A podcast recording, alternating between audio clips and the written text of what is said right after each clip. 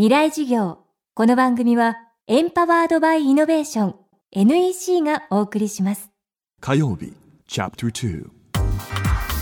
未来事業。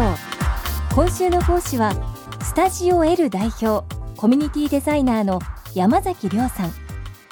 日本全国人口200万人の大都市から人口2000人の離島に至るまでさまざまな地域から依頼を受けその地域を活性化するための提案をされています。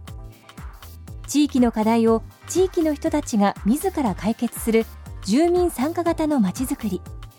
山崎さんが各地で提唱するこのコミュニティデザインの手法は少子高齢化過疎化が急速に進む中注目を集めています。今日は山崎さんが手掛けたコミュニティデザインの実例の一つ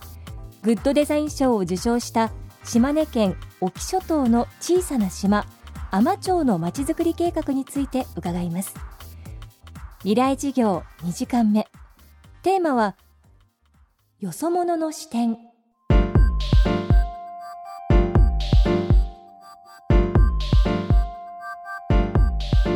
役所にはですねその町に10年間どんな施策をやっていくかっていうのをまとめた冊子が必ず置いてあるんですね。でこれを総合計画って呼ぶんですよ。今までだったらシンクタンクとかコンサルタントっていう専門家の方が作っていたんですが海士町の町長はそれを住民と一緒に作りたいって言ったんですね。で我々呼んでいただいて町民が80人ぐらい集まったのでこの80人を4つのチームに分けてそれぞれ人に関することを話し合うチームとか環境に関すること産業暮らしこういう4つのチームで話し合いを何度も何度も繰り返してそうするとこの20人の中に I ターンの人もいるけれども U ターンで戻ってきた人もいてずっと地元に住んでる人もいるという状態なんですね。で I ターン者は実はなかなか地元の人と仲良くなるタイミングがなくてで東京あたりからね離島に行こうっていう人たちって結構ね意識高い系みたいな人が多くてですね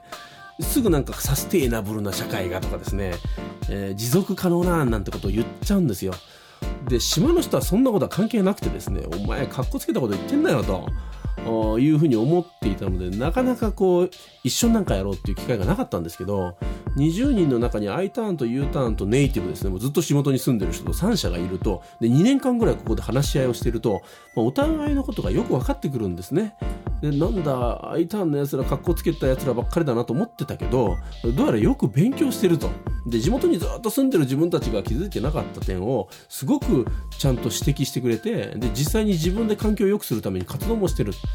だんだんなんか一緒にやろうみたいな機運が高まってきたんですね。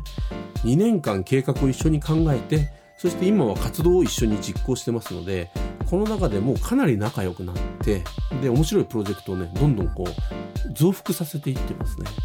よそ者の視点が大事なんだけれどもその視点が地元の人になかなか届いてなかったっていうのはありますね。でそうやってよそ者の視点が地域にこうたくさん入っていってようやく分かってきたんですけれども実は奥さんですねその地域にいる人たちの奥さんの人たちはもともとほとんどの人が I ターンでよそ者やでっていうふうに言われるんですよ。だから